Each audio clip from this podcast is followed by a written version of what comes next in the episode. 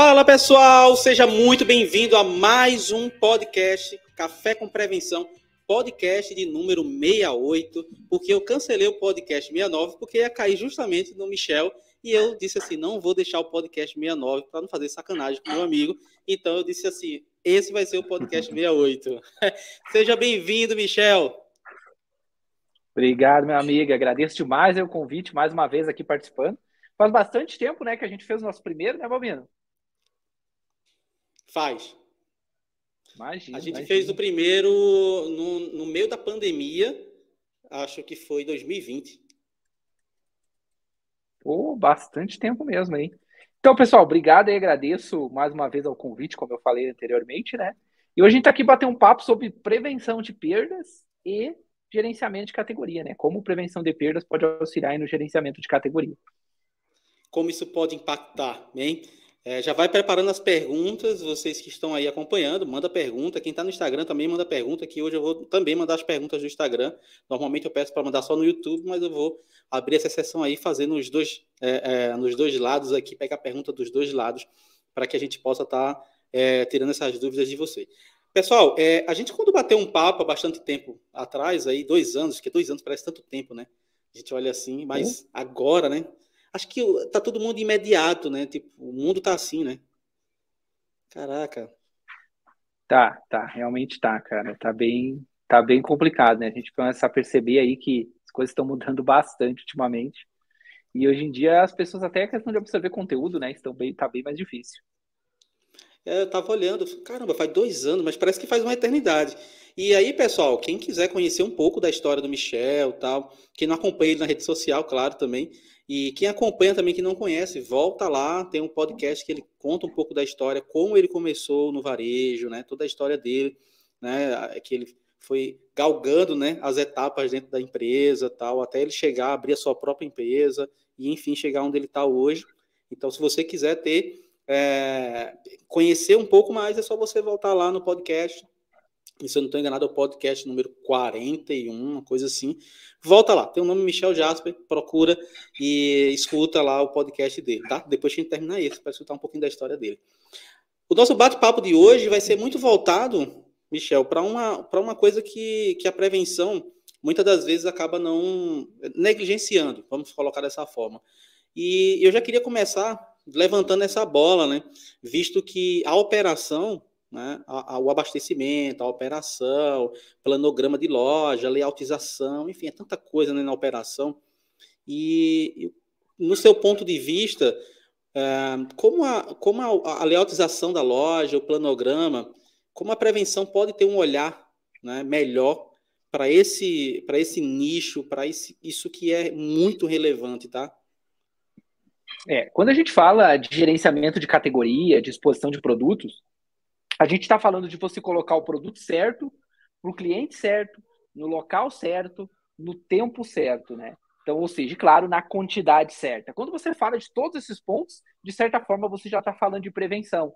Porque quando você tem o produto certo, a quantidade certa, você tem uma compra assertiva, você tem um estoque ali funcionando, você tem uma rotina de inventário, você consegue também criar todos esses processos dentro do GC. Então, ambos são o, GC e o, e o, e o a prevenção elas andam juntos, né?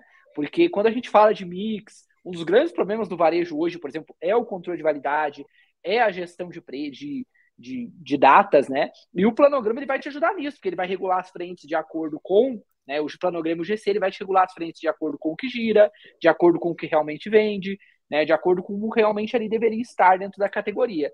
E aí, claro, isso vai se refletir nos controles de prevenção de perda, né? Muito bom. E, e, tem um ponto que muitas das vezes a gente tem que dar uma atenção um pouco maior. Eu lembro que, cara, vou te dizer aqui, acho que há mais de 10 anos, é, eu estava fazendo algumas análises, né? A gente sempre faz algumas análises de exceção, né? O que seria análise de exceção?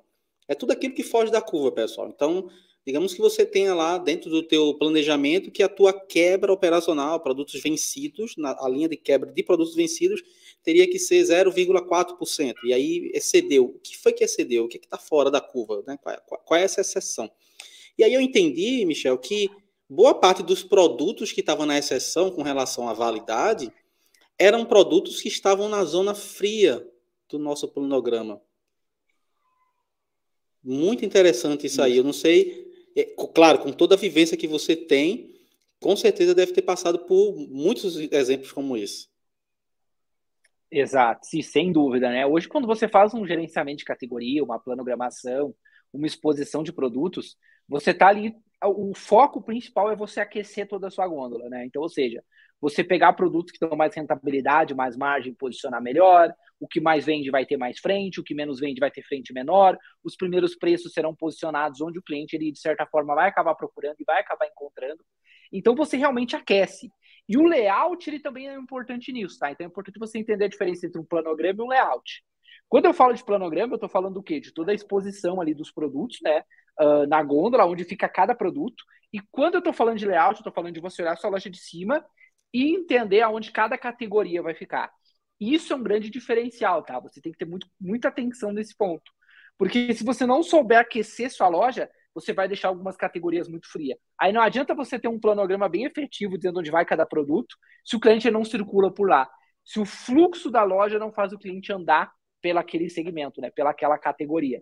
Então, isso é um ponto importante. Então, realmente, entender as zonas frias, a zona morta da loja ali, para você fazer um bom gerenciamento, para você fazer categorias que realmente vão atrair fluxo para aquele lado, é super importante, né? Às vezes a gente pega uns varejistas que eles têm, por exemplo, todo perecível, em vez de ser o fundo, claro, depende muito da estrutura do cara, né? sabe? O cara compra o prédio, e aí o prédio, cara, a estrutura vai ser na lateral perecível, né? Tem muito supermercado que, pô, tu tem, e aí a é. lateral. Aí você tem toda essa lateral aqui do mercado, imagina o quadrado, aí o perecível tá aqui, você tem toda essa lateral aqui para aquecer. Isso é desafiador. Então são categorias que não vão ter tanto volume. Então você vai ter que colocar um laticínio, você vai ter que colocar bebida, um cereal mais profundo, para o cliente andar até lá. E muitos varejistas erram nisso, né? Deixam muitas zonas frias dentro da loja. E aí o cliente não circula e aí acaba dando ali realmente, né? Produtos vencidos, acaba realmente dando diversos problemas. Caramba, e, e, e no caso, para ele conseguir aquecer hoje em dia, tá? Claro, com com um mix cada vez maior, a gente tem visto isso, inclusive você que está acompanhando aqui, que realmente não tem esse trabalho de mix, de adequação de mix, de aumento do mix, isso é fundamental, tá, gente? Assim, tem um pessoal que tem medo, Michel, de colocar mix na loja ponta de perda. Qual é a tua experiência com relação a isso, de aumentar o mix, aumenta a perda? Explica para o pessoal isso aí. Na realidade, aumentar o mix não vai diretamente aumentar a sua perda se você fizer de maneira correta, tá? Se você montar com estratégia. O que você tem que entender é que as suas categorias elas são classificadas em destino, que são produtos no qual você é referência, no qual o cliente ele vai procurar você para comprar. Rotina, produtos que entram na lista de compra com frequência do cliente. Conveniência, grande parte, como chocolates, biscoitos recheados, são produtos que não estão na lista de compra, mas o cliente vai complementando a cesta. E sazonal, né, que são produtos que o cliente ele vai incluir ali uh, em determinadas épocas do ano. Então, quando você entender essa composição de categorias, aí você vai fazer a sua composição de mix. Então, por exemplo, em categorias rotinas, é muito bom você ter um mix muito grande, um mix muito diversificado, né, um mix bom ali para fazer com que o cliente ele tenha mais experiências de compra. Mas você tem que tomar alguns cuidados, por exemplo, tem que cuidar para o produto não se canibalizar, né? Então, produtos com, com público similar, uh, preço similar, margem similar, né, público-alvo similar, e aí ele se canibaliza e acaba que não gira. Então você tem que ter esse cuidado. Mas não, quanto, quanto mais mix, de certa forma, você colocar, uh, maior vai ser o, o, seu sortimento, maior vai ser a sua satisfação do cliente, porque o cliente ele busca um mix diversificado, ele busca variedade, ele não quer chegar na loja e encontrar sempre os mesmos produtos, né? Isso isso não funciona mais. O cliente ele quer ter experiências de compras novas, então você vai ter que estar sempre introduzindo. Só claro, sempre lembrar, né? A gôndola não estica. Você às vezes você vai ter que tirar alguma coisa para colocar outra, vai ter que fazer esse giro aí. Mas ter um mix, um mix grande, ter uma boa quantidade de mix é fundamental hoje, querendo ou não, isso já faz parte aí uh, da experiência de compra do cliente. O cliente ele busca lojas com mix mais diversificado. Tipo, até em São Paulo, naquele mercado uh, Santa Luzia, se não me engano é Santa Luzia o nome, é isso, Santa Luzia, uma loja super premium lá, cara, os caras têm um mix gigantesco, assim, uma loja com os preços extremamente altos em categorias chaves, em, em itens de mercados, eles são, sim, dentro da média, mas, cara, muita variedade. Então, assim, pá, você vai comprar lá, você fica deslumbrado.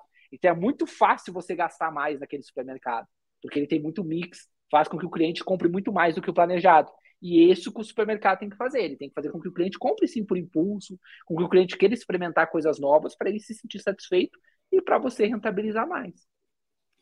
Pegando esse gancho que tu falou aí, Michel, com relação à experiência de compra do cliente e tal, é, eu tenho visto muita mudança no. Com certeza você está vendo isso também, com relação ao atacarejo. O atacarejo tem mudado bastante, inclusive tem uma loja aqui no Rio, é, que eu acho super interessante, uma loja aqui na Barra da Tijuca do Açaí, que tipo é totalmente fora da curva de qualquer coisa que você viu de, de, de atacadista, né?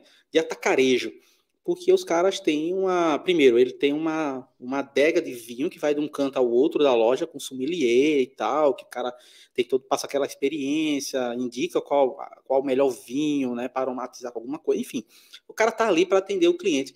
Tem um empório no meio da loja, bem grande lá, com laminados de produtos importados, sei lá, a, a, linguiça portuguesa tal, linguiça italiana tal, e, e, é grande, né? Um negócio bem grande, robusto. Fora, claro, uma experiência de açougue, fora também produtos naturais.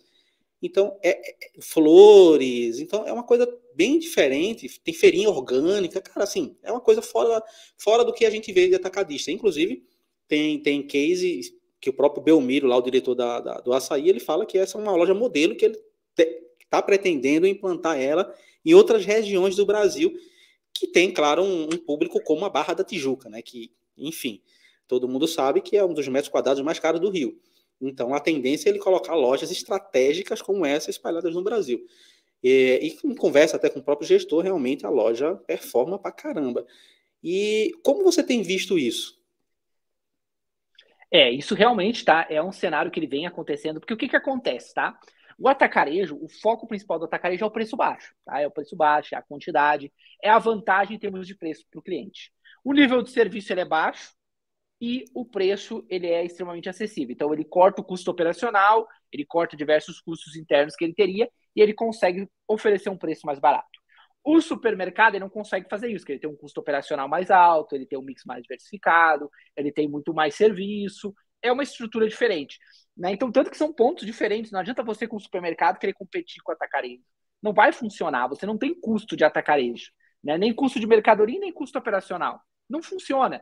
Então, o que, que o supermercado faz? Ele vai pela diferenciação, ele vai pelo serviço, ele vai pelo atendimento, ele vai pelo mix bem elaborado. Eu, por exemplo, sou um cliente que eu não compro atacarejo, porque não, não me apetece. O preço ele não é algo sensível para mim. Até porque eu apenas eu e minha mulher, a gente prefere num local ali comprar um produto melhor, ter uma experiência de compra mais legal, que para nós é satisfeito. Mas existe o cliente que busca preço, então ele vai para o atacarejo. Mas sempre vai existir, pessoal, e é um público extremamente grande, o cliente que busca serviço. Tá? E muitas vezes o cliente até do atacarejo, ele é o cliente também que busca serviço.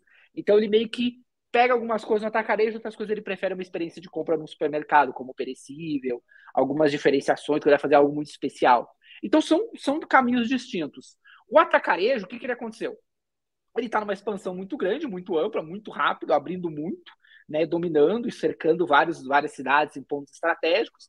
Ele tem uma competitividade muito, muito, muito alta, porque existem vários atacarejos, a sai atacadão um abre na frente do outro, e aí eles ficam naquela guerra, e os regionais começaram a abrir atacado também, aí vira uma guerra de preço e tal. Então ele falou, poxa, beleza, vai chegar um momento que a guerra de preço vai ser tão acirrada que o próprio atacarejo vai ter que se reinventar e começar a trazer a, a a diferenciação. Ele vai ter que começar a trazer um mix mais variado, uma experiência de compra um pouco melhor, uma padaria, um hortifruti mais equilibrado, né? Ele vai ter que começar a trazer algo mais nesse sentido, para poder uh, meio que se diferenciar um pouco. Opa, eu tenho preço, mas eu tenho um serviço.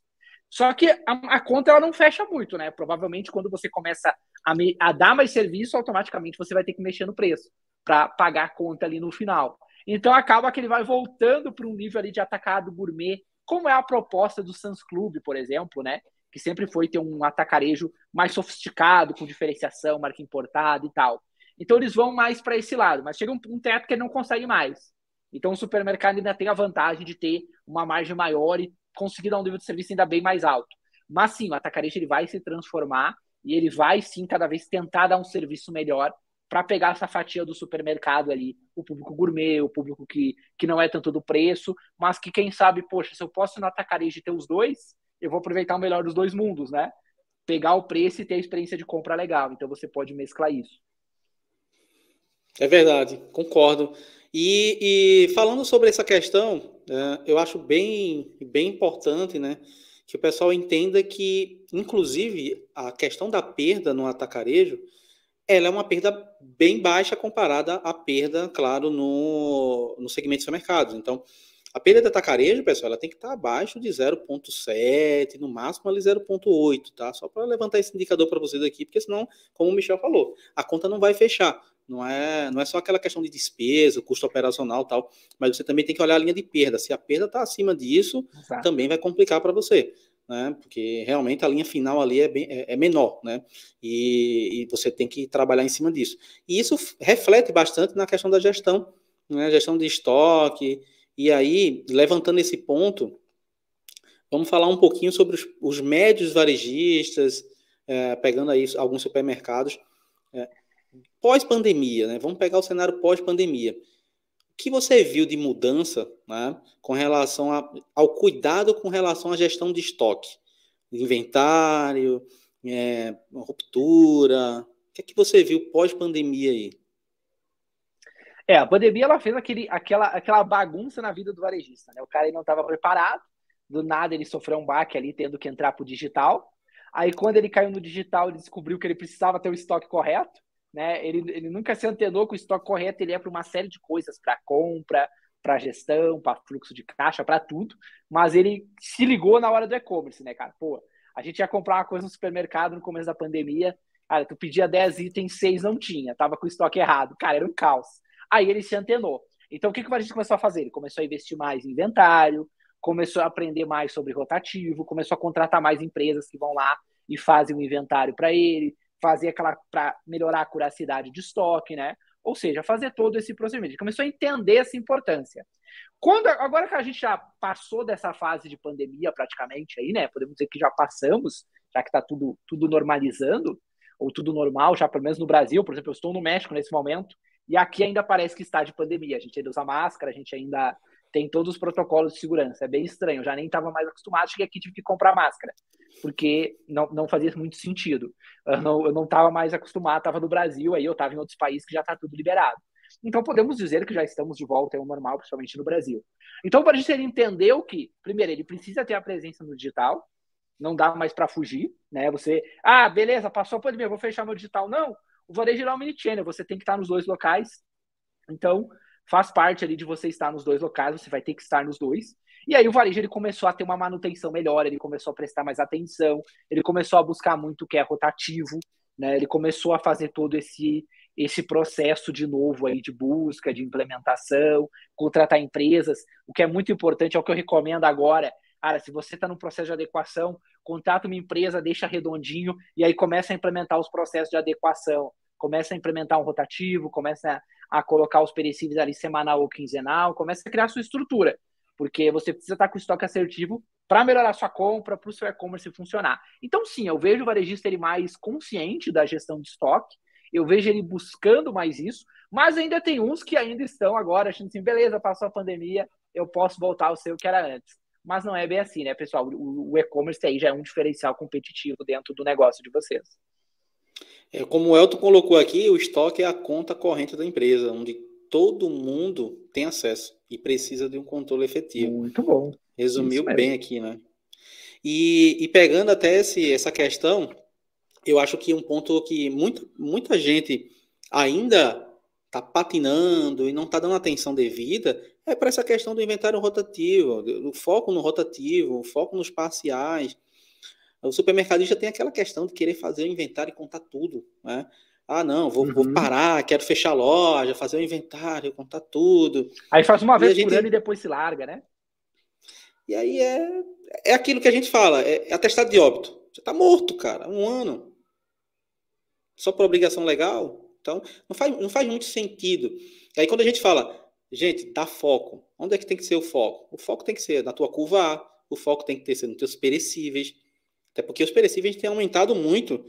E, e aí eu queria já entrar num outro tema aqui, que eu queria muito que você falasse sobre essas experiências que você tem vivido fora do Brasil, aqui no Brasil também, mas principalmente fora do Brasil, com relação ao mercado, né? O, o, o varejo fora do Brasil, comparado com, com, com o brasileiro. O que é que você tem visto de diferente, que o pessoal está fazendo diferente fora, que, que a gente poderia estar tá utilizando aqui? É, assim, alguns pontos, tá, que eu vejo, eu vejo o varejo de fora, assim, uh, eu, eu, uma coisa que me surpreendeu, tá, que eu comecei a minha jornada de viajar pelo, pelo mundo, pela América Latina. Então, eu comecei na Argentina, eu subi país por país, país por país. Agora eu estou no meio, já estou no México e já estou indo para os Estados Unidos. Então, agora Michel, eu vou chegar só para só para o pessoal se situar. Só para o pessoal se situar. É, explica para o pessoal essa questão agora do para o pessoal entender é, como é que como é a tua vida hoje, tá? Só para o pessoal como nômade. Explica para o pessoal aí essa parada. Ah, beleza, beleza. Bom, pessoal, uh, há pouco mais de um ano atrás, eu e minha esposa, a gente praticamente vendeu tudo que a gente tinha. A gente praticamente não tem casa, não tem carro, não tem nem lugar para voltar. A única coisa que eu tenho é o escritório da empresa hoje, que fica no Rio Grande do Sul.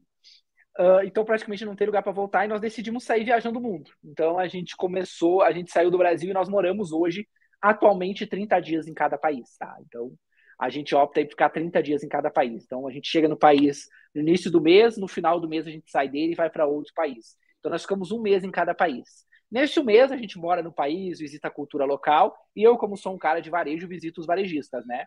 Visito uh, varejo de todo mundo, entro dentro dos, dos supermercados, filmo, faço vídeo, mostro nos stories, crio toda uma experiência aí para mostrar o varejo internacional. Então hoje a gente é nômade, como a gente chama, né? Então a gente vive 30 dias em cada país, trabalha normalmente, né? Computador, nos Airbnb, nos hotéis, onde é que a gente está, e segue morando 30 dias. Nós começamos nossa jornada fora do Brasil pela Argentina e subimos país por país, passando todos até chegar no, na América Central ali praticamente. Né? A gente acha que só pulou ali Venezuela, as Guianas ali e tal, mas do mais a gente foi, fez América Central, Panamá, Costa Rica. Nesse momento eu estou no México, inclusive. Vocês estão vendo que tem sol aqui atrás, porque agora para mim aqui é, é cedinho ainda, são sete da noite. Então a gente está aqui agora uh, no México, tá? Então a gente vive viajando. Então, basicamente, essa é a nossa vida hoje, viver 30 dias em cada local. Daqui a gente vai para os Estados Unidos, né? E aí nós vamos ficar um tempo maior lá, porque nós queremos visitar por estado. Então, vamos ficar uns três meses nos Estados Unidos agora, mês que vem já, né? Então, essa é basicamente a nossa vida. E respondendo a tua pergunta, né, Balbino? Então, como eu via viajo e conheço esse supermercado de fora do Brasil, uma coisa que eu notei, que até me surpreendeu muito por, por questões de América Latina, principalmente quando eu comecei, América Central até entendo, Estados Unidos, Europa, ok? Mas a América Latina ela tem supermercados bem mais evoluídos que no Brasil hoje, eu vejo. Tá? Principalmente em termos de tecnologia. Tá? Principalmente em termos de tecnologia. Eu vou te dar um exemplo bem, bem simples disso, é a questão da etiqueta eletrônica. É algo extremamente comum aqui a etiqueta eletrônica. Digamos assim, se eu ir no mercadinho aqui da esquina, ele tem a etiqueta eletrônica, entendeu? Tanto que eu cheguei a primeira vez, acho que foi no, no Chile, se eu não me engano, e eu fui no mercadinho local lá, e o cara tinha uma, ele era, era ele, o check-out dele, cinco gôndolas assim, no mercadinho de esquina, eles chamam de quiosco, né? Eles chamam de quiosco, é os mini mercados. E eu entrei no quiosco lá e eu vi o cara lá e falei assim, pô, você tem etiqueta eletrônica? Ele ficou olhando e pensou assim, tipo, claro que eu tenho, como é que eu vou trocar o preço se eu não tiver a etiqueta eletrônica? Tipo assim, ele não, ele não entendeu que em muitos, no Brasil a gente ainda usa praticamente 100% etiqueta manual, né? Então, assim, ele tava e me olhou assim e falou: sim, aqui é, é para trocar o preço. Ele ficou me olhando assim com uma cara de curioso. E eu, aí eu entendi, pô, ele nem sabe o que, que eu tô falando. Ele deve usar etiqueta eletrônica há muitos anos já e nem sabe o que é não usar.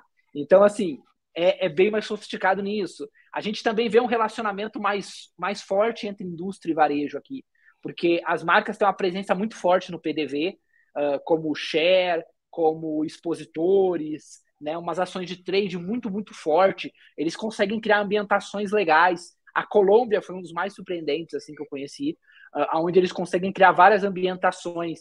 Você consegue entrar no vinho e você consegue ter a experiência por todas as marcas de vinho. Cada marca cria a sua experiência muito exclusiva. Né? Você vai para o refrigerante, cara, a Coca-Cola tem a experiência dela, a Pepsi tem a dela, as regionais têm a dela experiência em termos de expositor, em termos de interação no PDV, isso a gente via muito lá. Então, assim, uma área de trade muito forte. E provavelmente, se eles têm essa parceria muito forte no PDV com a indústria, eles também devem ter isso na hora de comprar, na hora de fazer uma boa gestão de perdas, na hora de gestão de estoque, né? Porque a gente vê muito uma ambientação, uma estruturação. Né? Cada marca com a. É como se uh, os mercados da Colômbia são legais, que é como se você entrasse no supermercado e você estivesse entrando num, num, numa feira de marcas, porque eles conseguem criar ambientações com marcas muito legais. Você vai comprar Nestlé do Gusto, cara, eles têm toda uma ambientação, toda uma estrutura para Nestlé, que tem desde a exposição da máquina, dos cafés especiais, dos cafés em cápsula, tem uma menina ali para te atender, e aí você tem a experiência com a Nestlé. Do lado você já tem experiência com a outra marca, é bem legal, assim. Então, eu vejo que eles são bem evoluídos em parceria com a indústria, né? Inclusive, e, e, e, as marcas têm mais penetração também com o consumidor. Porque tem alguns mercados que a gente entrava, no Chile principalmente, na Argentina, que as promoções eram destacadas por marca e não necessariamente pelo produto. Então, dizia, produtos da Nestlé com 10% de desconto. Então, o cliente ele é bem fiel à marca e ele consegue ter essa comunicação melhor. Não necessariamente o produto, porque a gente sabe que os produtos da Nestlé, quais são e os descontos que esse produto tem. Então, a gente via muito isso nas lojas. Então, percebe sim que existe essa conexão aí entre indústria e varejo, né? Exatamente como o Jorge falou aí, né? Existe uma conexão entre indústria e varejo muito grande ali, principalmente nos mercados de fora. Foi a coisa que eu mais achei legal e interessante. Show de bola. O, inclusive, aí o, o Custódio mandou uma pergunta, né, Jorge Custódio, que já foi entrevistado por mim aqui. O Custódio, ele é prevenção de perdas na indústria, né? Trabalha como prevenção de perdas na indústria, um cara que tem uma experiência gigante também. E mandou uma pergunta aqui que eu achei bem interessante, né, sobre a sua percepção com relação ao atendimento, sobre a própria abordagem, né, nas lojas, abordagem mais voltada à prevenção, não sei como funciona muito bem é, eu sei que é, a experiência norte-americana é, é, mais pancada, vamos dizer assim, com relação às abordagens. É, o, e o relacionamento com os clientes, você viu muita diferença nisso aí? Onde foi mais diferente? É, uma assim? coisa. É, uma, algumas coisas que eu vi de diferente, tá? Uh, os supermercados de fora, eles fazem o cliente trabalhar um pouco mais. Tá? Então, eles te dão um pouco mais de tarefas, assim, no ponto de venda. Por exemplo, no Hortifruti, é você que pesa, você que digita na balança o produto, você que faz todo o trabalho. Uh, no checkout, por exemplo, a maioria que eu fui, você mesmo vai ter que embalar. Nenhum supermercado de fora que eu fui fora do Brasil, depois que eu saí do Brasil, eu não ganhei mais sacola plástica, eu tenho que comprar saco de lixo e comprar sacola retornável, não existe sacola, os caras não te dão e é super cara a sacola, assim. Eu tenho um problema muito Estou sério. aqui no Rio também, que não, ninguém dá também. É, eu, eu, tenho um problema sério que, por exemplo, eu esqueço sacola em casa, chego lá fazer compra, cara, não tem, tem que comprar. E aqui, por exemplo, nesse momento no México, é sete reais uma sacola. Então, uh, eles cobram sete reais por uma sacolinha retornável ali. Então, assim, eu acabo sempre. Eu fui agora ao supermercado domingo, eu tive que comprar. Então, isso eles fazem o cliente, eles têm essa, essa questão mais com o cliente. Você pesa, uh, você não tem tantos atendentes em loja. Porém, existe muita segurança dentro das lojas, isso a gente percebe também. Uh, muito mais, porque eu filmo, né? Eu filmo as lojas, então às vezes o segurança me pega. Cara, o que tu tá fazendo? Tá filmando. Então, tem muita segurança, isso a gente percebe, são lojas bem reforçadas em termos de segurança. Parece, maioria dos momentos, que são segurança até terceirizados, que são guardas, na verdade, ali, que ficam fazendo a ronda, um a cada dois corredores, eles têm bastante. Uh, eles não, uh, eles não, eles não, uh, eles não fecham muito o produto, né? Confinam o produto. você tem os whiskies super caros, acessíveis, mas você tem grande presença de segurança nas lojas. Por exemplo, agora eu tô, eu tô aqui no México nesse momento, e aqui perto de casa tem um Walmart. Cara, os caras vendem o uísque ali de trás, 4 mil reais, e a garrafa tá na gôndola. Mas tem um guarda no corredor de bebida. O tempo todo, todo momento, o guarda está no corredor de bebida. Então, eles têm um guarda no corredor de bebida, muito monitoramento, então a gente percebe muito isso. Quanto ao atendimento da pessoalidade, depende muito do país. Aqui no México, por exemplo, tem muita abordagem. Mesmo eles ainda estando nesse período muito de Covid, ainda tem que usar máscara e tal, eles têm bastante abordagem dentro das lojas. A gente pegou vários no mercado que a gente foi. Uh, em relação ao atendimento, depende muito daí do país e do povo. Por exemplo, Peru. O povo é extremamente amigável, simpático, é, pessoas fantásticas. Argentina, os caras te tratam super mal. Então, assim, uh, existe particularidades de cada país em relação ao atendimento. Mas, no geral, o que eu noto é muita segurança em loja, muito guarda, muita segurança, muita câmera, muito monitoramento, porque às vezes eu tiro o celular, começa a bater foto e aparece um cara ali já e diz, ó, oh, não pode bater foto, ele pergunta o que, que eu tô fazendo, eu explico aí, não, beleza, pode bater então, vai tranquilo, uh, mas sempre vem alguém perguntar, então a gente percebe muito isso, né, e percebo muita segurança e percebo que você tem que trabalhar mais dentro da loja, você tem que estar tá mais por conta mesmo, mas também, é raro você encontrar produto sem preço, porque eles usam etiqueta eletrônica. É raro você, você ter dificuldade no PDV, porque eles são bem estruturados, assim. As, os cortes de carne são bem separados, bem documentados. Então, cara, por exemplo, é tudo em espanhol. Quando eu cheguei aqui, o meu espanhol era bem ruim. Então, quando eu cheguei aqui, eu conseguia ler todos os cortes de carne, ver todos separadinhos. Cara, porque é carne de rei, frango, tu quer esses cortes de frango, eles têm tudo muito, muito equilibrado dentro da loja, muito bem sinalizado. Então você consegue ter uma experiência de compra legal sozinho, sem necessitar tanto ajuda ali dos atendentes. Até para mim que sou estrangeiro, imagina para os caras que são locais, né? É mais fácil ainda. Muito bom. O pessoal tá, pô, cara, o cara tá fazendo um videozinho, prevenção, ou fiscal de segurança tá indo lá abordar o Michel. Ah, que absurdo.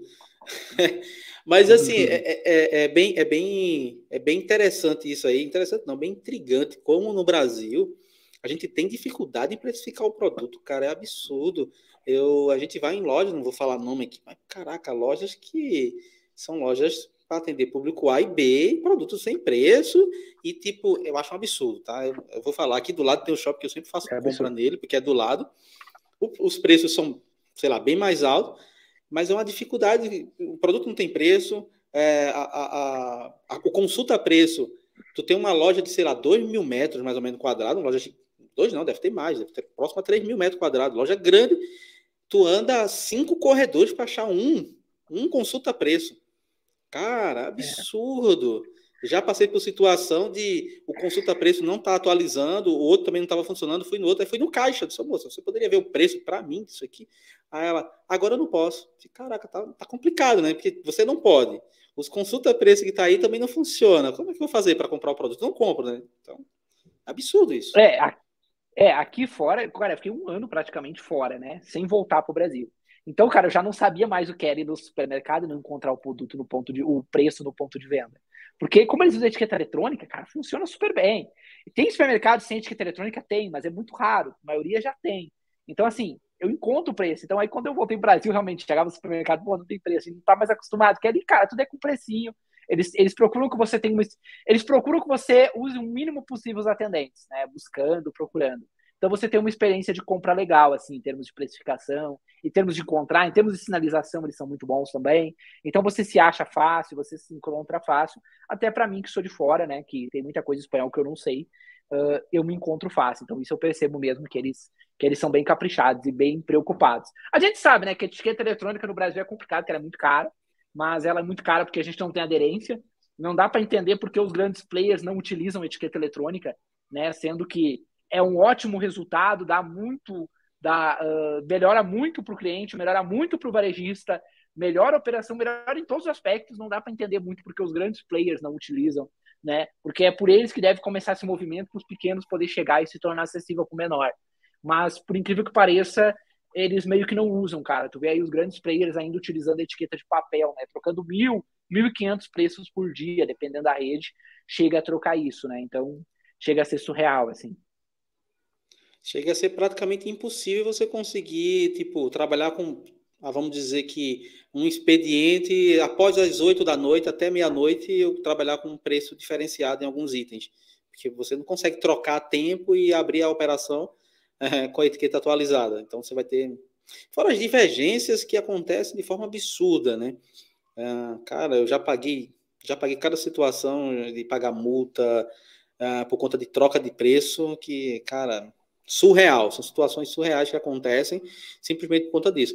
E essa questão da puxada, né, de, de puxar isso aí, uh, a gente fala muito hoje em dia sobre a questão da tecnologia com relação a etiquetas, RFID e tal. E, e olhando, gente, realmente pensando nesse ponto, se a gente não está colocando a etiqueta eletrônica, que é uma coisa que é básico do básico e super necessário, quem dirá trazer RFID né, para algumas soluções aí com toda a dificuldade que tem com relação a, alguns tipos de embalagem, mas é tipo aquilo que a gente fala, às vezes o feijão com arroz, né? Tá faltando isso. É, a gente vê o varejo, né? Hoje em dia, o varejo no, no, Brasil, principalmente, cada dia confinando mais produto, né? Cada vez a lista de produtos para ela aumenta, né? Cara, já tá na, já tem carne, cara, fui no Nordeste comprar carne, as carnes tudo com a redezinha já, eu fui lá no foi em Maceió, cara, fui no mercado, as carnes tudo com rede já, com lacre de segurança, os caras colocando. Então, assim, cada vez mais a lista de produtos para aumenta também. É um dos grandes desafios do varejo, né, cara? Confinar ou não confinar, eis a questão, né, cara? Então, é bem desafiador, assim. É, cara, fui no, no Nordeste, uh, eu tive um tempo no Nordeste, quando eu comecei como nômade, eu comecei pelo Nordeste, tá? Uh, eu comecei pelo Nordeste.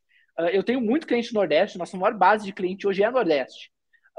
Mas antes de eu ir lá para o Nordeste, viver como um local, entrar no supermercado, fazer compra mesmo, eu não tinha tanta visão do mercado Nordeste, mas tipo assim, ah, eu vi muitas coisas diferentes lá, por exemplo, ah, os caras tiram a tampa do desodorante e aí tu tem que pegar a tampa na frente de caixa, era algo que eu nunca tinha visto aqui para o sul, por exemplo, lá na região sul do Brasil, né? Nunca tinha visto, eles tiram a tampa, uh, o próprio a própria redezinha de carne, eu nunca tinha visto tu confinar carne também, mesmo no sul que a gente vende muita carne. Eu, eu nunca tinha chegado a ver assim. Então, a gente vê umas coisas bem diferentes, até mesmo dentro do Brasil, né? Uh, então, os produtos para aumentaram bastante aí, uma lista bem grande de produtos. A Nutella hoje é cadeado nas lojas. É. Então, assim, é, é surreal, é surreal, né? É, vem mudando bastante. E se você for pegar, isso só faz com que o, o, o, trabalho do profissional de prevenção ele venha a ser mais desafiador. Eu falo que é o seguinte, né? A gente tem que abrir um pouquinho a, a, a, a visão da prevenção. Então, a gente fala sobre a questão da perda ampliada, de começar a olhar a ruptura, de começar a olhar a despesa. Só que muitas das vezes tem coisa básica que a gente ainda não está fazendo, a gente não está entendendo até que ponto é interessante você segregar produtos. Eu já vi situação, Michel, que você vai abrir a loja, eu já passei por isso. Loja que, que eu trabalhei, que ia abrir e já abria com confinado, já definia qual era o confinado. Eu como assim, gente? Como, como, você vai confinar o produto? Não, porque esse aqui é produto de alto risco. Cara, a loja nem abriu. Como tu sabe qual é o produto de alto risco? Não, porque na outra loja é produto. Não, a outra loja é outra loja. Então sai copiando esse modelo que veio de grandes players e que muitas das vezes acaba não funcionando, porque cada, você acabou de falar, cada, cada região tem coisa diferente, muitas das vezes cada cidade, bairro, já passei situação que, que, que em bairro diferente, a loja estava em bairros diferentes e os produtos eram totalmente, assim, não era totalmente diferente, mas parte dos produtos que estavam como par não era o mesmo produto para outra loja. Então tu já abre com segregado. Então tu não sabe Exato. o potencial que a loja pode ter. Exato acontece demais, né? E, cara, o Confinados, eu, eu. Uma vez eu fiz um teste num cliente, tá? Uh, eu tinha um cliente que ele uh, tinha. no Rio Grande do Sul, e ele decidiu que queria confinar todo o desodorante da loja dele, né? Não, porque os caras estão roubando desodorante, tal, tal, tal. E aí a gente fez lá, tava implementando o planograma de utilização. Eu falei, cara, não tem que tirar esse desodorante desse confinado, porque não tá fazendo nenhum sentido. Os teus concorrentes vendem tudo aberto. Só você confina, só você cria esse bloqueio pro cliente, cara, sua venda vai ser terri era terrível. Tipo, o cara vendia o mínimo do mínimo. Aí a gente fez um teste com ele, pediu para ele abrir por 30 dias, colocar no corredor, porque ele tirou, botou numa ponta e botou um armário, né? E cadeou o negócio. Cara, desodorante de 5 reais ele cadeava, né? Tudo que era desodorante ele cadeava. E aí uh, eu falei para ele, cara, vamos tirar esse desodorante daí, vamos botar na gôndola, fazer uma planogramação dele e vamos medir. Aí a gente iniciou o processo de planogramação dele, fez uma contagem de, de desodorantes, uh, iniciou o processo de planogramação ali, deixou 30 dias na gôndola, sem fechado, na gôndola direitinho, Cara, ele aumentou em quase 300% a venda, né? Aumentou, Caraca. nossa, gigantemente venda. E, cara, no final do inventário faltou dois. tipo assim, faltou Caramba. dois. Então, cara, pela diferença de. Pela diferença de. Pela diferença de venda, cara, não fazia nenhum sentido confinar. Aí ele parou de confinar. E ele tinha oito lojas, então ele desconfinou das oito lojas depois. Ele tava perdendo dinheiro, ele tava um ano e meio confinado por achar que iam roubar o desodorante dele. Tipo assim, ele tinha uma impressão de algum local que roubavam o desodorante dele, né? Então, numa loja e tal, específica, e ele colocou isso como regra. E aí, cara, ele botou em todas as lojas, então era todos os desodorantes confinados. Então aquilo acabou, era o único supermercado que eu tinha visto no sul confinando desodorante. E aí a gente é nosso cliente lá, a gente acabou fazendo esse trabalho com ele, e, cara, sumiu dois naquela loja específica. Então, assim, cara, é insignificante, entendeu? Vale muito mais a pena você tirar. Então, às vezes é legal você fazer um teste, você fazer uma medição, você colocar o produto ali e ver como é que vai se comportar, né, por um período e mensurar, né? Isso é bom porque há um, mais ou menos, acho que uns 14 anos atrás, eu morava em Vitória de Santo Antão, eu fiz um teste lá, eu lembro, lembro bem, na parte de uísque. Então, tudo que era uísque na empresa, lá no, no Novo Hiper que eu trabalhei, foi onde eu comecei na prevenção, tudo que era uísque era travado. Tá? No confinado, tudo. A loja era nova, estava confinada. Eu falei, cara, vamos tirar esse uísque, vamos tirar o, confi, o confinado. É, não, tu tá maluco? Não, tirar o confinado. Eu vou começar a contar o estoque de manhã e, na, e no final do dia. A loja abria, eu contava, antes de abrir eu contava o estoque, e quando fechava, ia fechar, eu contava o estoque. Eu fiquei feito um maluco fazendo isso aí durante um mês, mas eu queria ter aquela, é, é, entender aquilo ali. E aí, o que é que acontece? O, o, gerente ficou maluco porque tinha sumido duas garrafas de uísque é, no primeiro dia, de uísque tite e tal. E a gente viu, inclusive, a gente conseguiu identificar o furtante, a ação toda. E, e, e veja só o ponto, né? O estudo de caso, quanto isso, isso acaba ajudando. Aí já no segundo dia, eu me vi obrigado a contar três vezes ao dia. Porque eu tinha que contar de manhã, eu tinha que contar na parte da tarde, eu tinha que contar à noite. E, e eu mantive essa, essa métrica aí, contando três vezes ao dia. Fora aquilo ali, o cara já queria confinar de volta, a gente não teve mais problemas. Teve, sei lá, no total, a gente teve um aumento, se eu não estou enganado, de 22%, se eu não estou enganado, na venda de uísque. E, tipo, 22% de uísque a produtos como ah, whisky é, Johnny, Red Label, o Black, ou seja, produtos que não, não vendiam tão bem quando estava confinado. O Tite não mudou em nada. O Tite confinado ou não confinado, na, na, experiência da loja, não mudou, que era o que mais vendia. Acho que era Tite, Nato Nobre, aquelas marcas nacionais, não mudou muita coisa. Mas os produtos 8, 12 anos, eles começaram a aumentar um pouco a venda. E aí ficou, acho que mais ou menos 22%. Então a gente entendeu. Só que qual foi a grande falha, né? A grande falha foi que, a partir do momento que a gente teve essa análise, parou de fazer com a mesma constância, né? Então, olha, tem que continuar fazendo. Então a gente aumentou a periodicidade do inventário e o que, é que aconteceu? O furto voltou a acontecer de forma maior. E aí voltou a confinar. Mas pelo menos nesse exemplo aí, nesse caso, a gente só confinou os whiskies de 12 anos. Então todos os outros, como Red Label, é, Cavalo Branco, outras, esses outros aí que são oito anos, todos eles ficaram sem ser confinados. Então foi, foi, foi bem interessante, e isso há muito tempo atrás, que era tudo na mão, na, no braço mesmo, o sistema não, não era tão bom. Mas eu acho isso, isso muito relevante, e isso serve de experiência para o pessoal, que vocês têm que aproveitar o que vocês têm para fazer testes, né? Para validar isso, né, Michel? Exatamente, exatamente. Tem que fazer teste, tem que tentar, tem que mexer na gôndola ali, tem que gerar o, o processo, porque não tem né, muito que, o que você fazer. Se você não testar, você vai acabar perdendo dinheiro ali porque você achar que está roubando de você. Então você tem que criar a sua lista de produto para numa base realista ali, né? Vai lá, faz o teste, você vê que está ocorrendo realmente furto, coloca o produto como par, né? E tal, e aí sim você vai começar a estruturar a sua lista ali. E assim, eu, eu digo ainda, quando eu cheguei aqui, eu lembro que quando eu saí do Brasil, eu ainda falei, né, cara, aqui, no, aqui nos esses países a gente tem mais um problema, né, Bobino? Com prevenção tem que cuidar, que é os terremotos. Então, prevenção Caraca. aqui, ele tem que ele tem que colocar as gradezinhas, existe alguma existe algumas categorias de produto de vidro que você tem que ter muito cuidado aqui, porque elas têm uma portinha de correr assim na gôndola, e aí você tem quando você vai comprar, você tem que movimentar essa portinha, porque ela tá dentro da gôndola fechadinho, por exemplo, os cafés de vidro, em vários países que eu passei, eles criam algumas portas de correr, então você quer um nesse café, você corre com a portinha, pega nesse café e puxa a porta de volta. Porque se dá um terremoto e treme, uh, o produto cai no chão. Então, prevenção tem que cuidar para o cliente não ficar deixando as portas dos cafés, dos demais produtos de vidro abertos.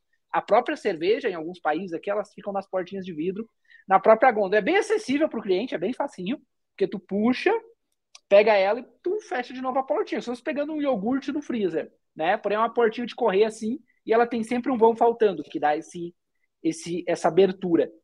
Só que eu, eu, eu vejo lá que o prevenção ele tem que estar tá cuidando. Então, às vezes eu vi que o guarda passava e ficar fechando as portinhas, porque volta e meia do nada, puf, dá um terremoto na cidade. A gente já pegou terremotos aqui fora, né?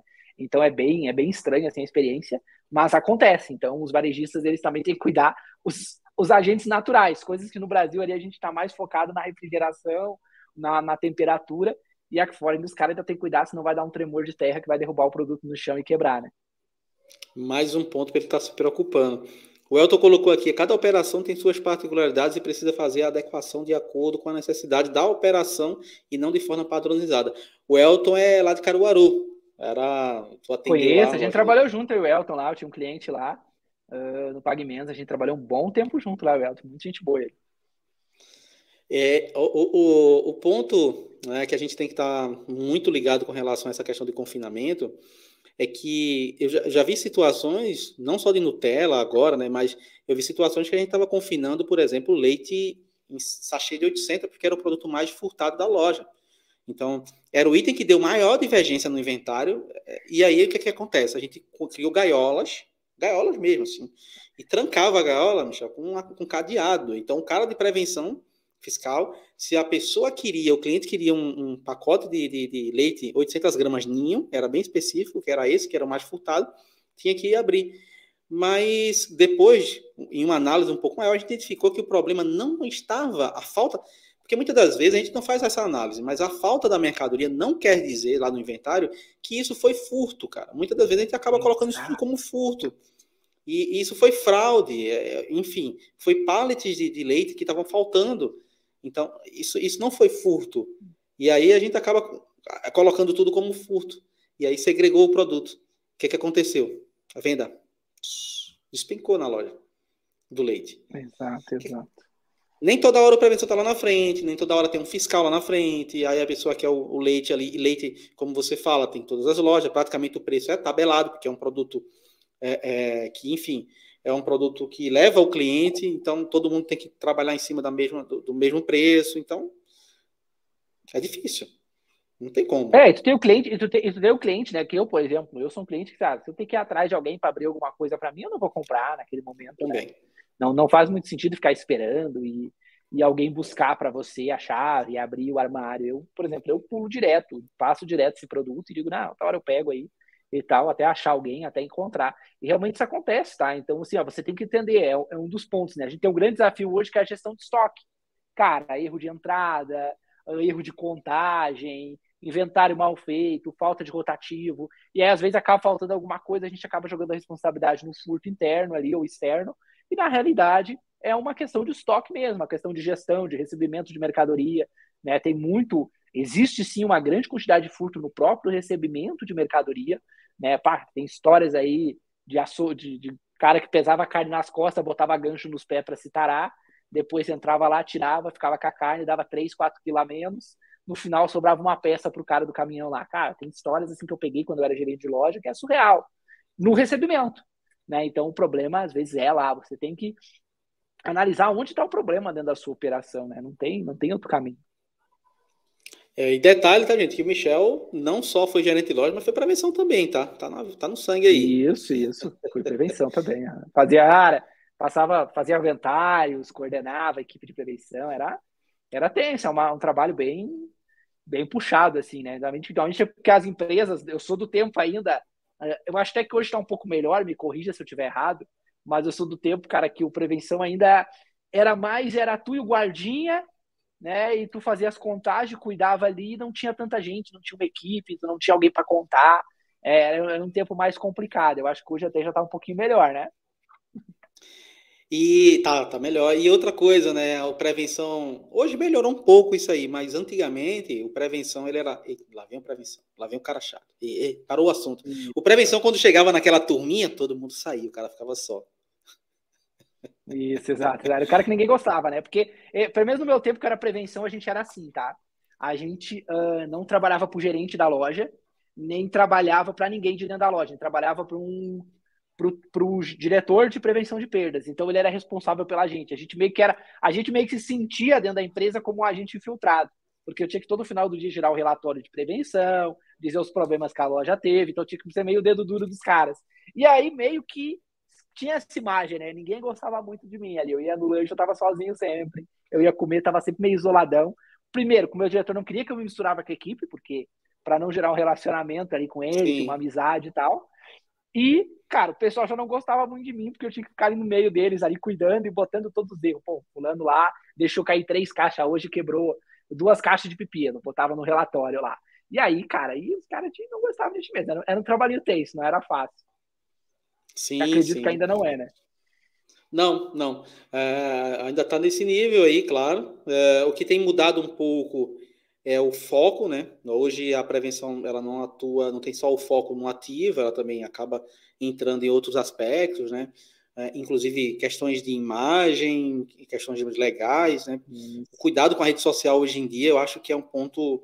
Eu queria até puxar esse gancho aqui com você, Michel. O que é que você tem visto é, é, com relação às redes sociais, o que que o, assim, o que é que você tem visto com relação aos cuidados que as empresas têm tido com, com redes sociais? Redes sociais não dela, tá? Eu tô falando de redes sociais, pessoal, com relação a, ao que o cliente está postando, quais são os comentários que ele faz sobre a tua loja, a imagem da empresa nas redes sociais.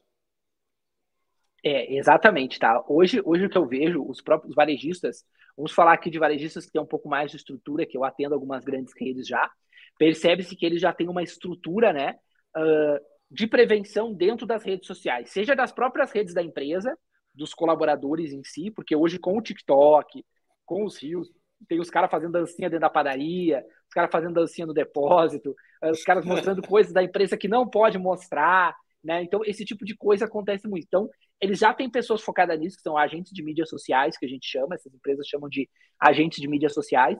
Uh, não é o social media, o social media é o que produz conteúdo, o agente de mídia, ele é o cara que monitora essas redes e ele garante que está tudo correndo legal. Até para, cara, tu tem 20 lojas, 30 lojas, aí a loja 1 criou uma rede social só para ela do supermercado.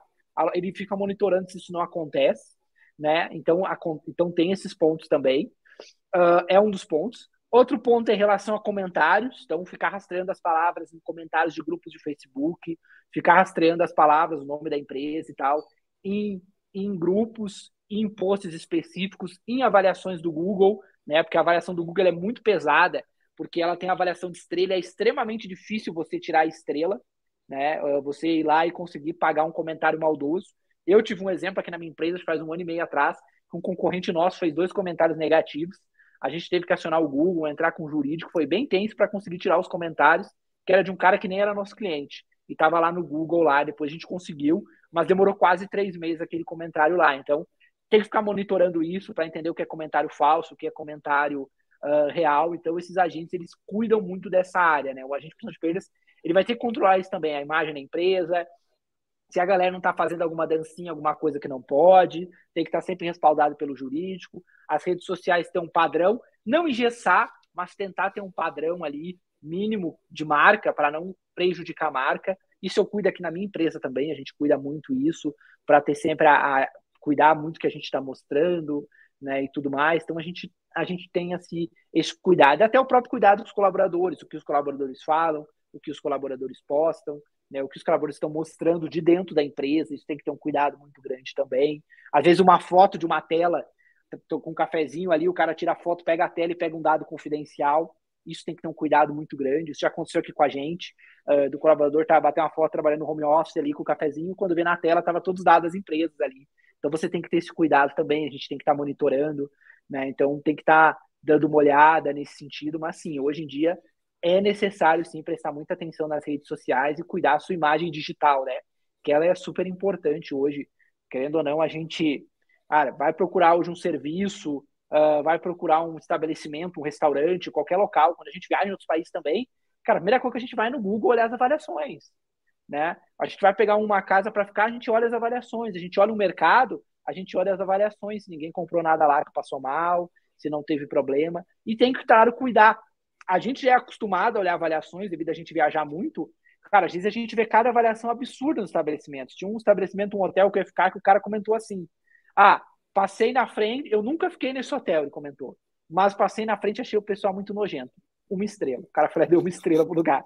Tipo assim, então olha os comentários que os caras fazem, assim, é, é, absurdo.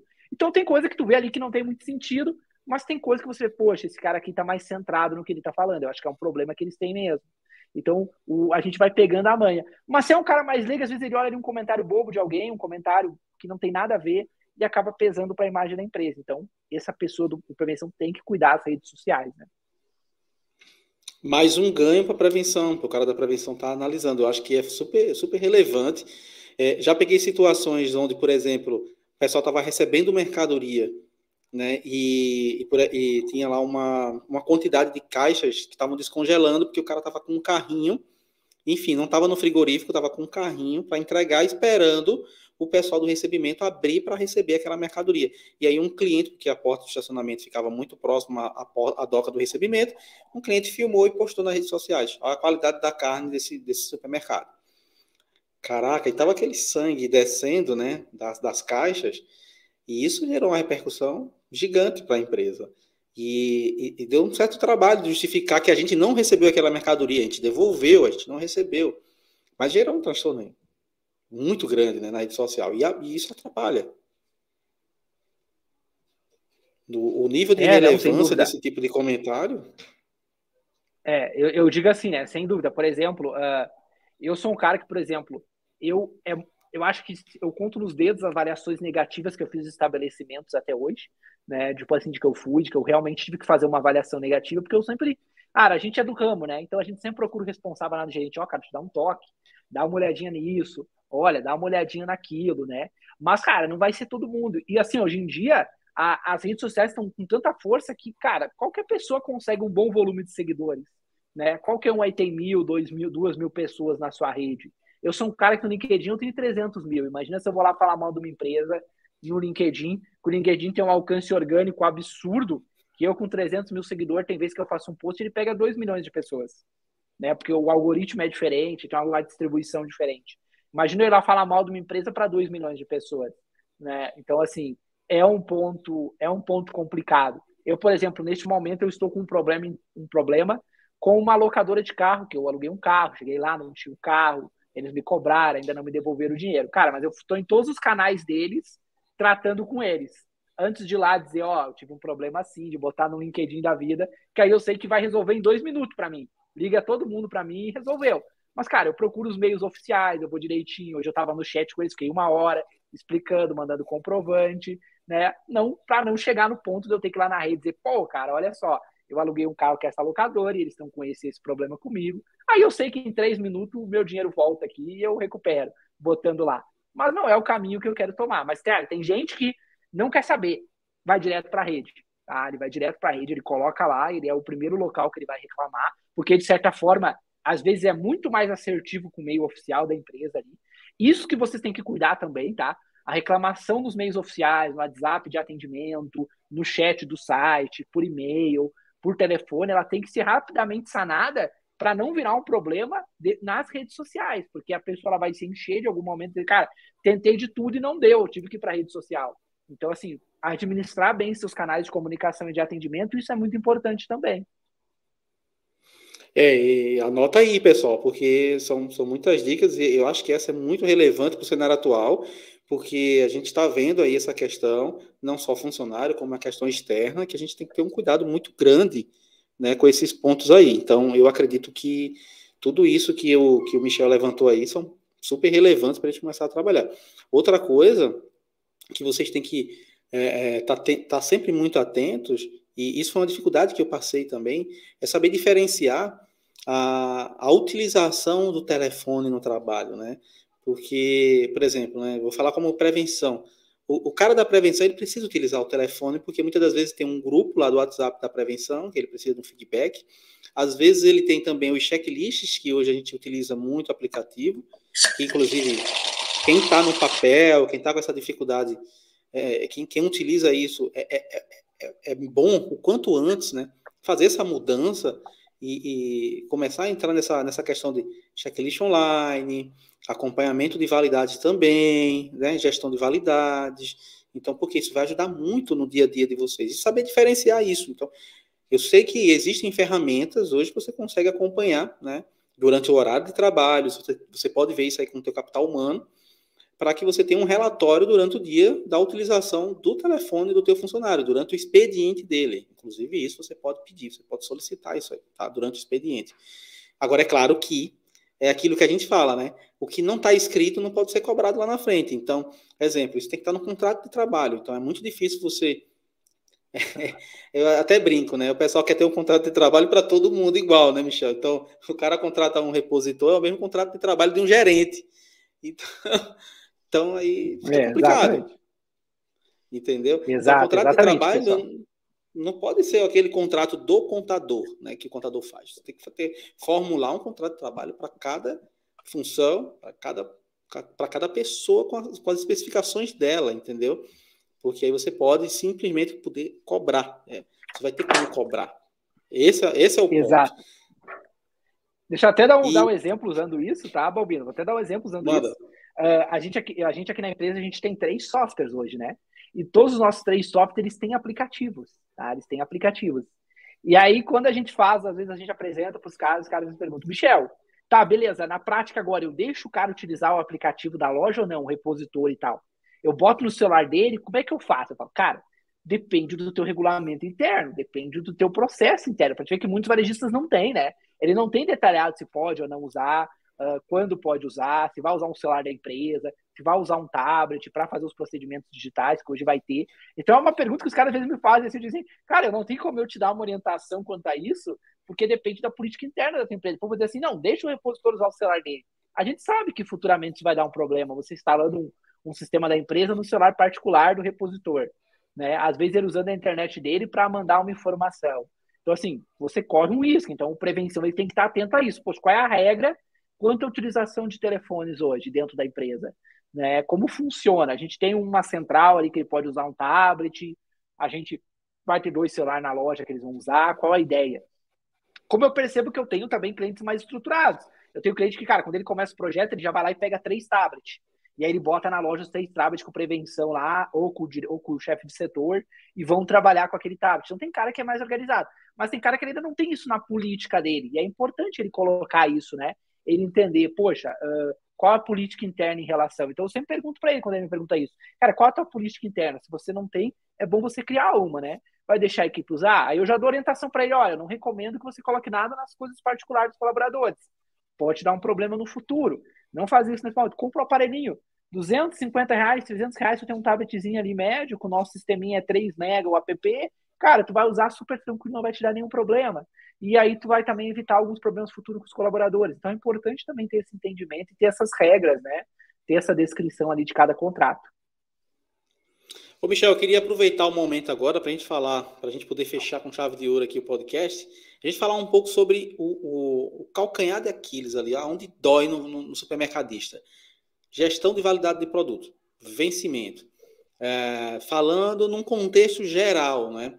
É, porque simplesmente a validade de produto ele responde por mais de 40% da quebra total.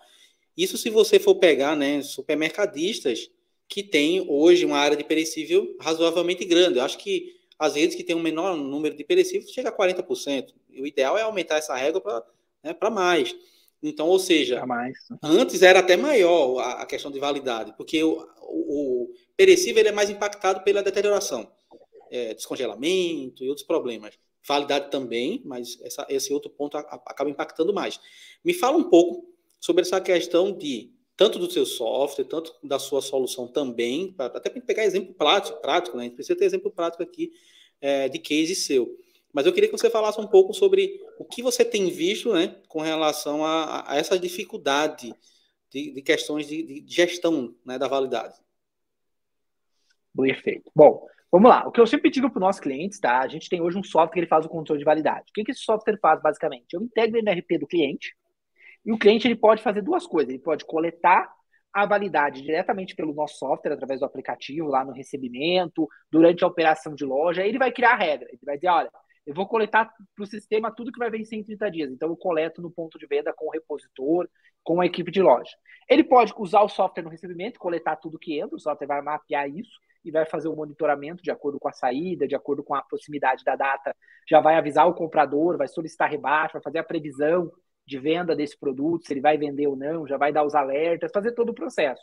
Né? Tem scanner, já está integrado no RP dele. Eu posso, ele pode também já usar a coleta que ele faz com o próprio coletor de dados e já mandar direto para o nosso sistema, o nosso sistema faz o trabalho a partir da coleta do recebimento também. Então ele tem várias maneiras de utilizar, tá? Então o software vai fazer todo o processo de notificar, de informar o comercial, de ter as validações ali, de gerar os, os relatórios, olha, em três meses esse produto teve tantas rebaixas, teve tantas solicitações, esse produto aqui teve tanto de rebaixa, então você tem que olhar já para ver se não tem que reduzir a compra, ou talvez até tirar do mix. O sistema ele vai te criando essa estrutura quanto mais você usa ele. Mas o sistema em si ele não vai salvar o teu negócio da validade se você não tiver o processo básico, que é conferir a data no recebimento, fazer o primeiro que entra, primeiro que sai, até porque a gente sabe que hoje o código barra ele não tem o lote, então, se o teu cara não faz o giro no ponto de venda, não vai funcionar. Não há sistema que salve você se você não pegar e colocar primeiro na gôndola que vai vencer primeiro. Né? O PVPS ali, primeiro que vence, primeiro que sai no PDV. Então, você vai ter que básico, você tem que treinar a sua equipe, você tem que ensinar, você tem que monitorar, você tem que já ter controle de data no recebimento, com alertas por categoria. Ah, o shelf life dessa categoria é 45 dias. Ah, entrou com menos de 45, opa, já liga o alerta vamos conversar comercial, vamos receber, não vamos, esse produto ele vai uh, ter feito alguma ação em cima dele, ah, o shelf life é 120 dias dessa categoria. Ah, beleza, chegou com 130, passou. Chegou com 110, opa, vamos ligar o alerta para 10 dias de diferença já. O volume, pela nosso, pelo nosso estoque atual, mais a entrada, vai dar saída ou não vai? Então, esses controles, de certa forma, você vai ter que ter, independente do software, do sistema que você usa, independente do RP que você usa, você vai ter que treinar a sua equipe e colocar a cultura do controle de validade na sua equipe, tá? Porque realmente a gente ainda tem muitas limitações em relação ao EAN, né? Então, o código QR seria o mais interessante, onde vai mais informação, poderia ter o lote, já poderia ter a validade, o caixa poderia bloquear, seria um outro mundo, seria uma reviravolta aí 360 na gestão de validade. Né? Nosso próprio software se adaptaria completamente a essa realidade e aí sim a gestão seria 100%. Hoje a gente ainda tem as brechas do primeiro que vem e primeiro que sai, do giro do repositor, do repositor realmente fazer aquele produto sair. Né? Então, esse é o grande desafio. Mas o que eu digo é assim: invista em treinamento, invista em controle, invista em prevenção e, claro, investe em tecnologia para gerar esses controles melhor, para essa informação é melhor para o comercial, para você parar de mandar a data de validade no WhatsApp para o comprador. Imagina o comprador o dia inteiro recebendo data de validade, tu acha que no WhatsApp? Tu acha que ele vai conseguir controlar isso? Não vai. Aquelas planilhas de Excel, o famoso caderno, onde você escreve tudo à mão, arranca a folha e dá lá para o gerente lá fazer as rebaixas. Não funciona, você tem que ter tecnologia, você tem que ter já um aplicativo, já existe leitor, já existe aplicativo integrado no teu RP como o nosso. Então, assim, tem várias coisas que você pode fazer hoje já que vai te ajudar a ter prevenção. Eu tenho casos de clientes nossos, tá? Uh, de clientes nossos que eles chegam a reduzir 70% os controles de vencido após usar o aplicativo. Mas ele não está apenas usando o aplicativo, ele está colocando o aplicativo na cultura da equipe dele. A gente sempre diz, cara, se você não começar a fazer o cara só usar o aplicativo, só mandar para o comercial via aplicativo, acabar com o WhatsApp, acabar com o caderninho, não vai funcionar. Então ele tem que ir colocando a cultura ali dentro. Dizer, olha, eu vou controlar assim, eu vou fazer assim, eu vou cuidar isso. E aí ele vai criando toda essa estrutura. Aí sim você vai ter um processo de controle de validade mais efetivo. Caramba, como é importante esse ponto que você falou aí, de você fazer o, a integração, né? Tá integrado com o sistema. Porque ele é integrado com o sistema, Michel, ele consegue ver o teu giro venda para saber se é, aquele produto vende, vende até aquele determinado dia de retirada, é, de não vencer, se a markdown, para acompanhar a markdown, a rebaixa, se for necessária. Então, isso é fundamental. Até é, qual seria o percentual que você vai fazer a rebaixa né, de forma gradativa. Então, eu acho que isso é. é e outra, né? E outra coisa, você também consegue acompanhar, isso é um ponto que eu bato muito com o pessoal, é você poder acompanhar o quanto você perdeu em margem e em valor. Porque, por exemplo, né, é muito fácil para mim falar assim, Michel, ah, eu não tive, o produto não venceu. Certo, mas eu fiz markdown igual a zero, botei no preço de custo, então menos, né? sei lá, ficou negativo é, 50%, botei metade do preço, mas eu não estou contabilizando aquilo, porque naquele ponto, né, o produto foi vendido, e no meu, no meu sistema, no meu RP, mostra que o produto foi apenas vendido, é, na margem ele acaba sendo computado, mas aquele número não entra na parte de gestão, na parte de perda, no, como um indicador lá. Ah, e as pessoas falam, não, mas financeiramente você perdeu na margem, você está lá o número, o resultado, certo, mas essa conta não cai na prevenção. Esse número não vai. Porque esse é o ponto, né? Quanto eu tive de. E, e, gente, isso aqui é, é, são coisas que a gente pode estar tá mensurando e melhorando uh, a entrega da área de prevenção. Você conseguir entregar mais. Você já pensou para a comercial você começar a falar sobre margem? Você, ah, tá perdendo margem nesse produto aqui por conta disso, disso e disso. Então, esses são pontos relevantes. Exatamente, exatamente. Porque se te quebra ali que a gente não controla. Você mesmo falou, o controle de margem. Cara, as rebaixas que eu estou fazendo, quanto elas estão afetando na minha perda? Eu poderia estar ganhando um ponto e meio a mais ali no geral, às vezes da categoria ou da minha loja como um todo. Cara, que eu não estou conseguindo monitorar isso porque eu estou fazendo muita rebaixa. Qual o volume de rebaixa? Outra coisa, nosso software, a gente tem um modelo, a gente tem uma, uma área onde você consegue colocar o código do produto e ele vai dizer, cara, nos últimos seis meses, você fez sete rebaixas desse produto. Cara, isso já é um alerta para você saber que aquele produto tem um problema grave. Ou você está comprando demais, ou ele não deve estar na tua loja. É um produto que não faz parte do perfil da tua loja. Então você tem que analisar qual dos dois pontos que está afetando ali. E aí você regula. Aí ele vai se tornar um produto saudável em termos de validade. Esse é um dos pontos mais importantes, esse é um dos dados mais importante que o sistema vai te dar. Quanto mais você usar ele, mais ele vai criar um histórico ali daquele produto X. E aí você consegue fazer seus ajustes de compra. Porque é aí mesmo que você também mata charada. No momento que você ter. Não adianta você ter uma equipe bem treinada, você ter sistema, você ter estrutura, se o seu comercial não compra direito. Ele está comprando sempre demais, ele está comprando sempre em excesso, ele não tem uma boa gestão de compra, ele não tem um estoque correto no sistema para ele comprar pelo sistema, né? Cara, mais de 50% dos varejistas não confiam nos dados, no, no, estoque do sistema, ou seja, ele compra pelo feeling dele, ou ele desce na loja e vai lá e compra no próprio ponto de venda sem olhar o estoque. Isso é um absurdo. Se nós temos um sistema que a gente paga um RP, uma máquina ali, às vezes os caras têm um RP, cara, potente, VR, com 5, né? Uh, bota um BI da vida muito bom. Bota um BI, bota um SAP, às vezes os caras colocam ali, né? E tal. Colocam uns sistemas, uns sistemas robustos, cara, e não usam toda a capacidade do negócio, não fazem uma boa gestão de estoque e não compra pelo sistema, continua comprando manualmente, cara. É, é surreal. Então tem que ter esses cuidados. É absurdo. O, o quanto o sistema. Gente, os sistemas hoje é, avançaram muito é, de 5, 6 anos para cá, você tem praticamente RPs que atendem, atendem muito bem pequenos, médios e grandes, não é? E, e entregam as ferramentas básicas necessárias. Então, você consegue ter uma solução para atender você que tem duas, três lojas e que atende bem, como você também tem soluções para atender as grandes, porque antigamente só conseguia soluções para atender os grandes. É, então, isso é muito importante, mas o pessoal não utiliza. Uh, aquela coisa, uh, você já deve ter passado por isso.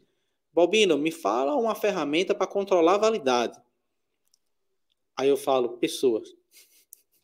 Cara, assim, não adianta a gente ter a melhor ferramenta se o pessoal não tá, não entende, não sabe como faz, e, e, e, você não cobra aquilo, você não acompanha, não treina, não qualifica, você só coloca a ferramenta e acha que ela vai funcionar sozinha. Isso que o Michel acabou de falar. Coloca lá e acredita que só lançando um recebimento de mercadorias vai tudo funcionar lá na frente. Cadê o PVPS? O negócio está funcionando? Não está? Então, eu acho que é um ponto muito importante, eu acho que levanta outras questões aqui, até pela dificuldade que a gente tem. Tem segmento que, inclusive, é até pior do que seu mercado. Drogarias, por exemplo, eu fiz, eu fiz uma palestra no ano passado, pessoal da, da Drogarias Globo, e eu fiquei surpreso né, com o número de quebras com relação ao produto vencido, que chega a mais de 80%, né, uma pesquisa nacional. A pesquisa da, da Abrap mesmo mostrou que estava 87%, né, e, e a média no mercado realmente é, é, o pessoal mesmo me falou, ah, a média é essa mesmo. E, ou seja, não é só o supermercadista, o varejo em si ele sofre muito com essa questão de validade de produtos. E se isso é um problema logístico, se isso é um problema, isso não, não importa, porque a partir do momento que está na porta da tua loja, só entra o que você quer, cara. Exatamente. O pessoal não tem essa política. O pessoal não tem essa política. Michel, é, a gente está. Passamos de uma hora. Eu sempre gosto de, de, de, passar aqui entre 45 minutos e uma hora de programa, porque a gente vai batendo papo. Foi um papo muito bacana que a gente teve aqui, sem pauta, uh, realmente levantando alguns pontos que eu acho super relevantes. Estou fazendo uma experiência aí fantástica que você está vivendo aí fora. É, ponto importante, tá? É, eu acredito que cada vez mais a nossa o nosso cenário com relação à, prevenção, voltado também para outras, por exemplo, a, a, até mesmo a questão da operação financeira e tal, a gente tem que estar tá tendo o mesmo olhar, né? isso tem mudado muito, e a gente deixou isso muito claro hoje no bate-papo, a gente falou sobre layout, a gente falou sobre financeiro, falou sobre comercial, falou sobre a própria operação em si, né? é, sobre mídias sociais, então a gente falou sobre bastante coisa hoje, e quero agradecer, meu amigo, você ter disponibilizado um tempo aí para a gente bater esse papo Não, aqui. Estou à disposição aí. Pessoal, obrigado aí. Obrigado, Balbino, pelo convite. Sempre estou à disposição em falar de prevenção, caras. É, é um tema super importante, porque, de certa forma, ele impacta muito no, nos resultados até da nossa empresa e do nosso, dos nossos clientes, né? Então, a gente quer que os nossos clientes tenham os melhores resultados. Quanto mais ele tiver a cultura da prevenção, cara, melhor vai ser os resultados dele. Quanto mais ele entender a importância da prevenção, melhor o resultado, melhor para a gente aqui também. Então, esse ponto é muito importante. Obrigado pelo convite, obrigado a todos que assistiram, a todos que vão assistir depois. Como a gente trocou o link, muita gente vai acabar assistindo mais depois mesmo. Depois. Né? Então, é. agradeço a todo mundo aí que assistiu, a todo mundo que está nos ouvindo, que vai ver, é um podcast aqui, né? Então, obrigado aí a todos e obrigado pelo convite aí, Balbino. E, pessoal, tem, tem algumas coisas. Primeiro, É, eu sei que muita gente segue o, o, o, Michel lá no LinkedIn. Quem segue tem que seguir no Instagram também, porque é totalmente diferente. Eu acompanho sempre, porque a experiência é diferente, entendeu? Totalmente diferente que ele faz lá no Instagram. Então segue o Michel. Quem não segue ainda, segue o Michel lá no, no, uh, no Instagram, tá ok? Já tá aí o arroba dele. E outra coisa, vocês têm que acompanhar também um canal dele no YouTube que tá, cara, tá muito top. O cara tá foda para produzir conteúdo, entendeu? Procura lá, é, é Suzy e Michel, é, é Nós no Mundo, não é isso? Nós no Mundo. Isso mesmo, Suzy e Michel, Nós no Mundo. É um canal que a gente fala sobre viagem, mostra o supermercado lá também, mostra os preços, mostro supermercados. De certa forma, eu faço vídeo mais longos de supermercado lá. Então a gente mostra toda a nossa rotina aí, como é viver por aí viajando. Bem legal. É uma Cara, ótima dica de viagem para quando vocês for tirar férias, né? Quiser saber como é cada país, porque a gente, de certa forma, vendo 30 dias, cara, a gente aprende muita coisa, dinheiro, o que, que os caras fazem, onde é seguro ir, o que, que pode fazer, o que, que não pode. É bem legal, é bem legal. Já fica aí uma pauta para um próximo podcast, para a gente falar sobre isso. isso. Dicas de viagem. Cara, muito bom. Michel, obrigado, cara. Logo, logo vamos se encontrar aí, agradeço. tomar um café na próxima visita que vier ao Brasil. Vai demorar um pouquinho mais, mas quando vier a gente se encontra. Sem dúvida, sem dúvida. Muito obrigado aí, agradeço mesmo. Valeu, pessoal, muito obrigado. Acompanhe aí o nosso canal. É, você que está escutando esse podcast pelo iTunes, pelo, pelo Google, é, a gente está com um probleminha lá no. E quem está acompanhando aqui também ao vivo, um probleminha no Spotify, mas logo, logo vai estar tá tudo ok, tá bom? Então, muito obrigado para vocês. Desejo aí uma ótima semana e próxima semana tem podcast Café com Prevenção novamente. Tchau, tchau.